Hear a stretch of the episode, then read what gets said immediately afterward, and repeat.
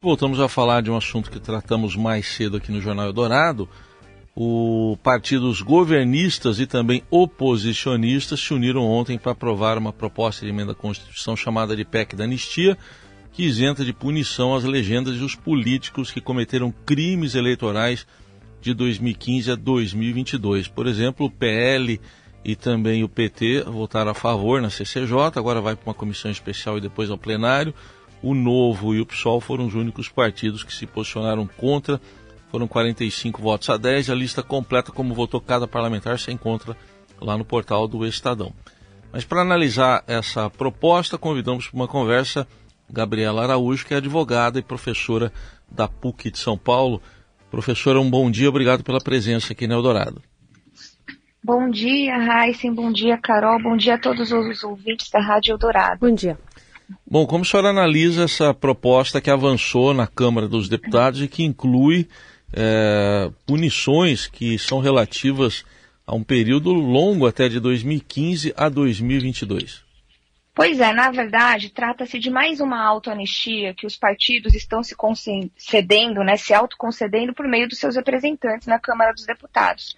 A gente precisa lembrar que essa emenda constitucional, essa proposta de emenda constitucional, ela pretende prorrogar os efeitos de uma outra emenda constitucional que já havia sido aprovada em 2022 né? Que a, hoje é a emenda constitucional 117 de 2022. Então, em 2022, eles já haviam se unido, né, em dois turnos, as duas casas legislativas, tanto Câmara como Senado, para aprovar uma anistia aos partidos políticos que não tivessem cumprido com as cotas de gênero e de raça de financiamento para mulheres e pessoas negras nas campanhas eleitorais. Então, o que é essa proposta de emenda constitucional que agora está sendo discutida novamente, é dizer o seguinte: olha, a gente tinha aprovado em 2022 que todos os partidos que não tivessem destinado recursos para mulheres e pessoas negras nas eleições anteriores ao ano de 2022 estariam é, isentos de qualquer punição, estariam a Justiça Eleitoral estaria proibida de aplicar qualquer punição a esses partidos.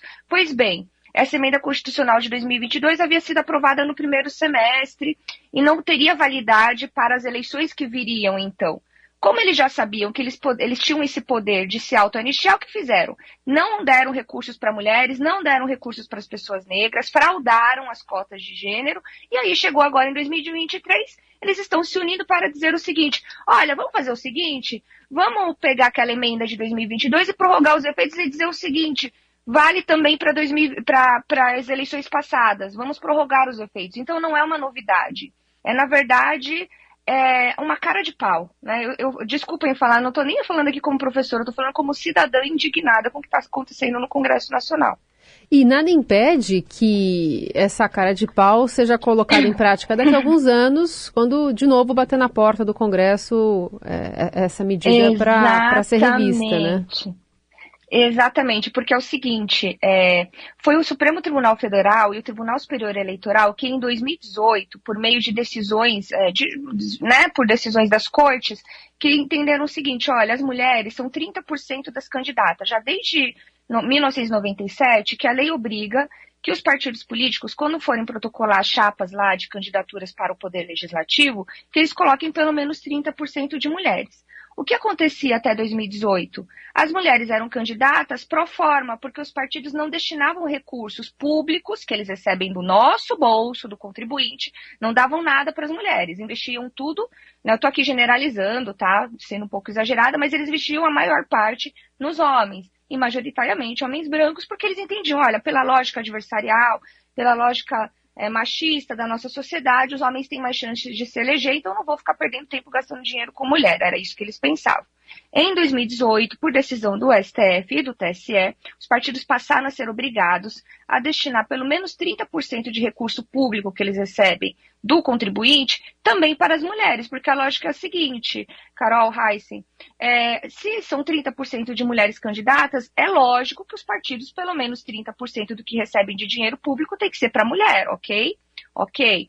O que, que aconteceu? Em 2019, aprovaram uma lei é, já de autoanistia com relação a um outro fundo que existia, mas isso por lei, que era um fundo que eles também tinham que dar 5%, de 95% que eles gastam mês a mês com fundo partidário, 5% tinha que ser investido na Secretaria de Mulheres. Em 2019, aprovaram uma lei anistiando os partidos que não davam dinheiro para a Secretaria de Mulheres, e em 2022 aprovaram por emenda constitucional a anistia para quem não dava essas cotas de financiamento, que foi o TSE e o STF, que obrigaram os partidos a distribuírem também para mulheres. Né? Então, é, eles estão se acostumando com isso. São leis que são leis para não serem cumpridas, porque eles falam: olha, deixa essa lei aí, deixa o povo pensar que nós estamos sendo democráticos, que nós estamos distribuindo igualitariamente os recursos, que nós estamos incluindo mulheres e pessoas negras, porque depois a gente vai lá, se reúne, aprova uma anistia e proíbe a justiça eleitoral de aplicar sanção. Então é uma lei que não tem aplicabilidade, porque se a justiça eleitoral tenta aplicar sanção para o partido que descumpre com cotas, ele vai lá e fala que a justiça eleitoral, nada do que a justiça eleitoral decidiu é válido. Isso é completamente antidemocrático. Completamente. Professora, é, essa PEC de ontem, é, que ainda vai avançar mais, né, tem que ser discutida numa comissão, depois vai para o plenário, mas chama atenção que lá em 2015 o Supremo tinha proibido doações de empresas para campanhas. E aí essa PEC permite que empresas paguem dívidas dos partidos contraídas até agosto de 2015. Como é que a senhora vê essa medida e que interesse que uma empresa pode ter? O que, que ela pode querer em troca de um, de um partido para pagar uma dívida? Não tem lógica nenhuma. Agora, agora, pegar agora e pedir doação para dívidas anteriores, o que o Supremo Tribunal Federal proibiu é, é a arrecadação tudo bem, a gente pode rediscutir o modelo de financiamento, pode aprovar uma emenda restaurando as doações de pessoas jurídicas, né? Copiar modelos que existem em outros países, modelos que a, aceitam né, a doação de pessoa jurídica com mais regulamentação do que tinha no Brasil. Antigamente era tudo muito aberto, talvez não, não, discuto que não se possa repensar o modelo de doação de pessoa jurídica. Agora, dizer que os partidos podem sair arrecadando dinheiro para pagar a dívida passada é, não tem lógica e também vai contra a decisão do Supremo Tribunal Federal. Eles teriam que é, reestruturar o modelo de financiamento para não bater de frente com a decisão do Supremo Tribunal Federal que proíbe a arrecadação de empresa em qualquer momento, independente pra, independentemente de que tipo de dívida que vai ser paga, se é dívida atual ou dívida passada. O fato é que se o partido arrecadar dinheiro de empresa hoje, a lógica do Supremo Tribunal Federal era um toma lá da cá. Olha, vamos evitar que os partidos, quando arrecadem dinheiro de empresas fiquem devendo favores para o mercado privado, né? É, para depois, quando seus representantes forem eleitos, para que eles não se sintam constrangidos, ao invés de decidir pelo interesse do povo, né, da sociedade em geral, que eles se sintam constrangidos a decidir em favor de setores, especialmente de setores que tenham eventualmente financiado suas campanhas. Aí, o fato de você receber agora para dívidas passadas continua com essa pressão que foi o que pensou o Supremo Tribunal Federal, essa pressão sobre os representantes eleitos.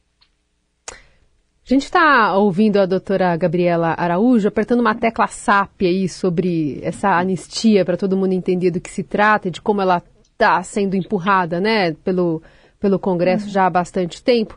E aí tem um detalhamento interessante, né? A gente está falando de é, 45 votos a favor do perdão aos partidos lá na CCJ, sendo 32, 38 masculinos, 7 femininos, foram 10 votos contrários apenas.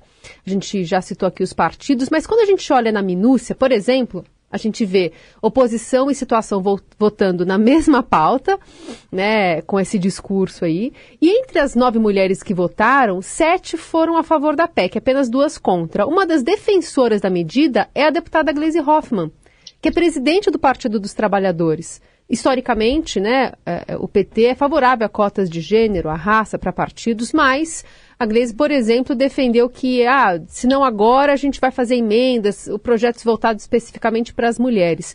Fica difícil para o eleitorado entender a coerência nesse discurso, até de um partido que vem prometendo isso lá na campanha e agora está fazendo o contrário quando a, a, a corda bate no pescoço, né?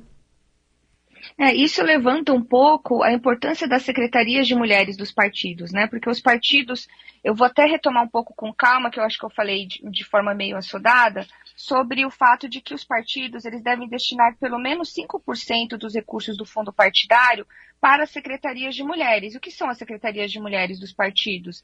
São a, a, os órgãos da instância partidária que, se de, que deveriam se movimentar em tese para capacitar mulheres para a política, para incluir mais mulheres na política, para fazer promover programas de participação, capacitação e, e incremento né, de mulheres nos, nos espaços representativos de poder. Então, para isso que servem esses órgãos, para elas se auto-organizarem.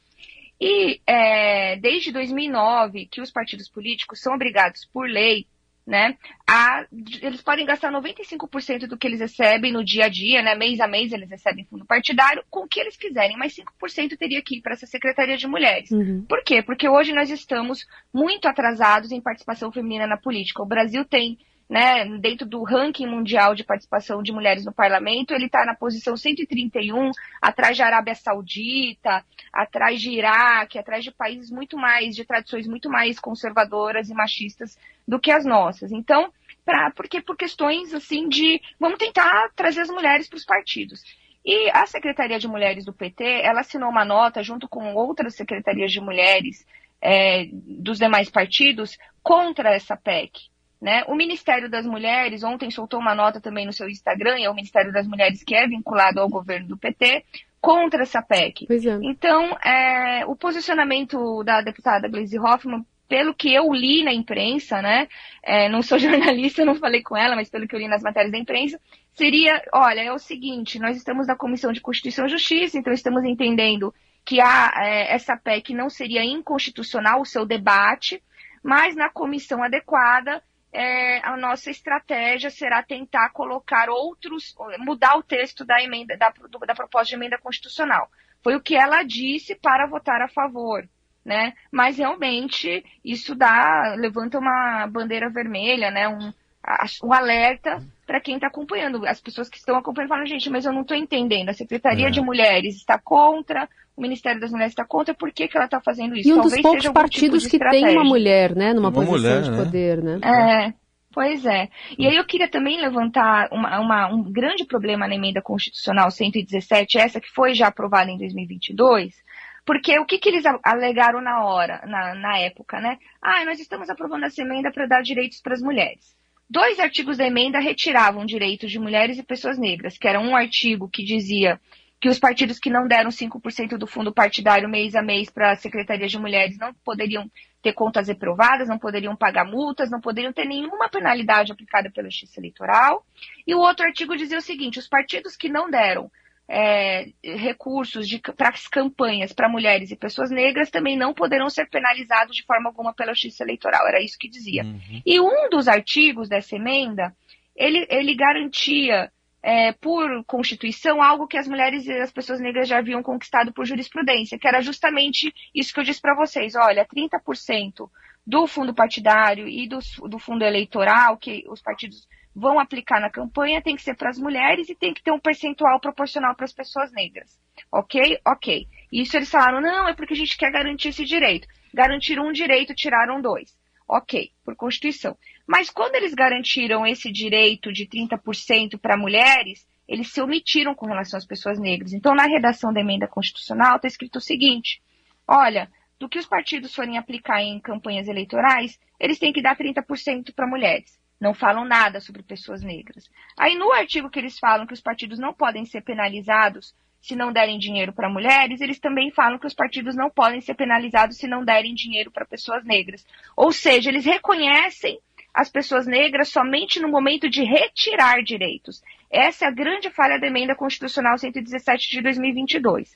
E ontem, pelo que eu li das, das matérias que falam sobre esse posicionamento da deputada Glaze, ela disse que a intenção dela é, na comissão temática, recuperar o direito das pessoas negras uhum. na emenda constitucional número 9. Então, eu imagino que ela está tentando consertar o erro que aconteceu na 117 de não garantir direitos para as pessoas negras. Não sei se vocês acompanharam, porque é muito Sim. complexo esse raciocínio aqui. Não, ficou muito mas claro. é um pouco.